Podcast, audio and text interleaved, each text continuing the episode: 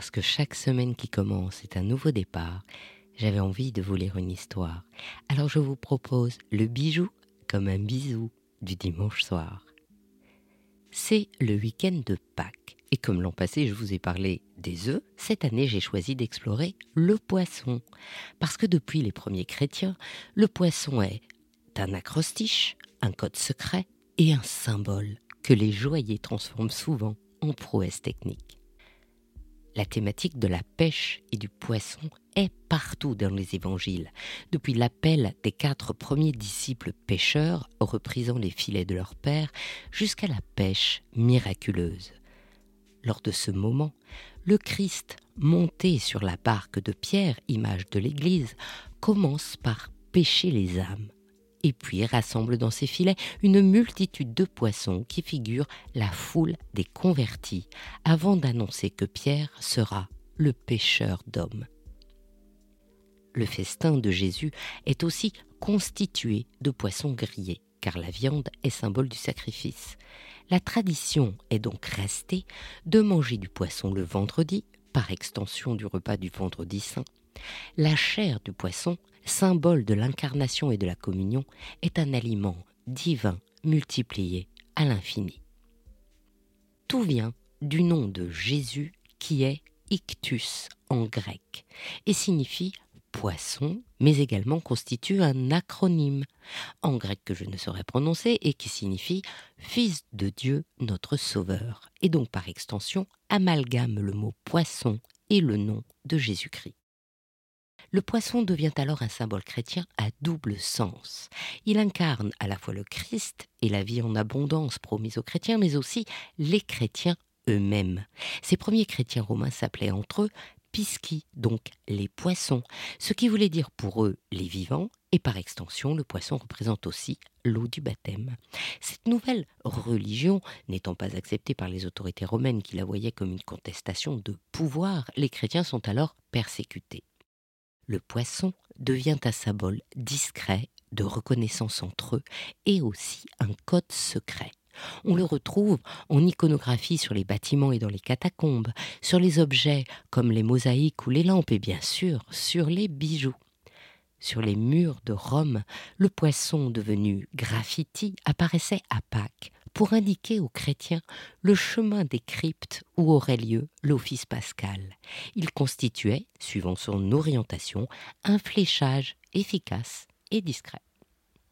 Les chrétiens d'Orient ne semblent pas avoir eu la même symbolique pour le poisson, mais la prière du cœur reprend aussi dans sa forme grecque l'acrostiche ictus, ce qui est donc, jusqu'au IVe siècle, un symbole d'unité des églises chrétiennes.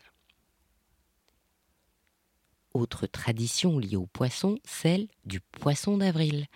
L'origine est très discutée, mais il semble que la coutume remonterait à 1564, date à laquelle le roi Charles IX promulgue l'édit du Roussillon qui impose à toute la France le début d'année au 1er janvier. Or jusque-là, dans certaines régions, le premier jour de l'année était célébré le 1er avril. Alors pour se moquer des réfractaires à cette réforme, l'habitude s'est prise de les stigmatiser en leur offrant des cadeaux pour rire, puis en leur accrochant un poisson dans le dos. Et il s'agissait au Moyen Âge d'un vrai hareng. Et puis le poisson, devenu symbolique, était en papier. On trouve aussi, chez les Grecs, le 1er avril, une fête dédiée au dieu du rire, comme chez les Romains la fête des Hilarias le 25 mars au retour du printemps. Le poisson se trouve comme symbole dans beaucoup de religions comme de civilisations. Chez les Khmers, le poisson est bien entendu le symbole de l'élément eau. Il est la monture de Varuna, associée à la naissance ou à la restauration cyclique. Il est à la fois sauveur et instrument de la révélation. Le poisson Matsya est un avatar de Vishnu qui sauve du déluge Manu et il lui remet ensuite les Védas, c'est-à-dire qu'il lui révèle l'ensemble de la science sacrée. Au Cachemire, Matsyendrana, le pêcheur, a obtenu la révélation du yoga après s'être transformé en poisson. Les poissons sacrés de l'Égypte antique, le dagon phénicien, l'oanès mésopotamien sont tous des symboles de révélation. Par ailleurs, le poisson est également symbole de vie et de fécondité. Dans l'imagerie extrême orientale, les poissons vont par couple et sont en conséquence symbole d'union. L'islam associe également le poisson à une idée de fertilité. Chez les Indiens d'Amérique centrale, le poisson est un symbole phallique. Dans les religions syriennes, il est l'attribut des déesses de l'amour. En Chine, il est souvent représenté en couple et signifie le bonheur, la chance et la prospérité. Les pluies de poissons, qui sont des phénomènes météorologiques atypiques mais attestés depuis l'Antiquité, sont vécues à égal pourcentage comme une chance ou un mauvais présage. Alors on les appelle soit pluies merveilleuses ou catastrophes funestes, comme en Allemagne sous le règne d'Othon III à la fin du Xe siècle, quand elles ont coïncidé avec l'invasion de la Saxe par les Vandales. Et bien sûr, le mythe de la femme poisson, c'est-à-dire la sirène, exerce une fascination profondément ancrée dans les légendes de tous les temps. Pour les férus d'astrologie, le poisson est le signe d'eau, le douzième du zodiaque, et caractérise les natifs du 19 février au 20 mars. En joaillerie, en dehors des médailles astrologiques, le poisson est récurrent dans les bestiaires, même si ce n'est pas le plus courant. Bien souvent, sa forme donne lieu à de véritables prouesses techniques et célèbre le savoir-faire joaillier. Par exemple, la broche clip que j'ai choisie pour la vignette de cet épisode est de Tiffany Co et Schlumberger. La forme ondulée du bijou donne parfaitement l'illusion de vie du poisson et le certi, en forme, décline une palette merveilleuse de rubis, d'émeraudes et de saphirs pour un rendu des écailles particulièrement réaliste. Autre exemple en haute joaillerie, le célèbre clip Glimpse of Wave de Wallace Chang présenté à la Biennale de 2014. Les nageoires sont traitées comme des voiles aériennes et en volute, typiques et particulièrement difficiles à réaliser en titane et à sertir de diamant. Le poisson est une œuvre d'art, avec un diamant jaune de 6,68 carats qui sort de sa bouche comme une bulle et un corps où les écailles sont de rubis, de saphir rose ponctués de diamants. Chez Van Cleef et Arpels, le clip poisson de la collection Seven Seas a un corps en onyx où les écailles sont gravées en glyptique. Ses nageoires en forme ondulatoire scintillent de spinels noirs et de diamants. Pour Kilin, les poissons vont bien sûr par deux. Attirés comme des aimants, ils sont symboles d'amour et de chance et ils s'appellent Kin J'ai aimé la bague en diamant et rubis où les poissons tournent sur eux-mêmes.